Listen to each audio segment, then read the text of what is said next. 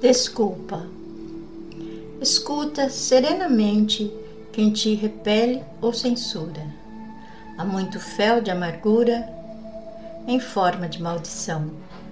Às vezes, quem te maltrata arrasta apenas consigo sede, fome e desabrigo por brasas no coração. Quem te injuria e escarnece na frase agressiva, azeda, em si sofre a labareda que verte do próprio mal. Toda cólera é doença. Aquele que se enraivece solicita o pão e a prece do socorro fraternal.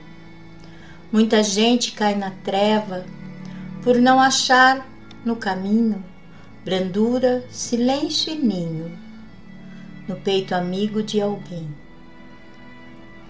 Inda que ofensas te cubram e lâminas te retalhem, que as tuas forças não falhem na força que espalha o bem.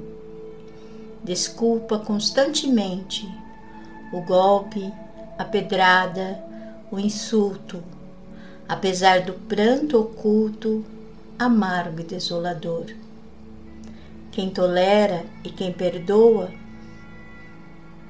embora de alma ferida, encontra na própria vida o reino do eterno amor.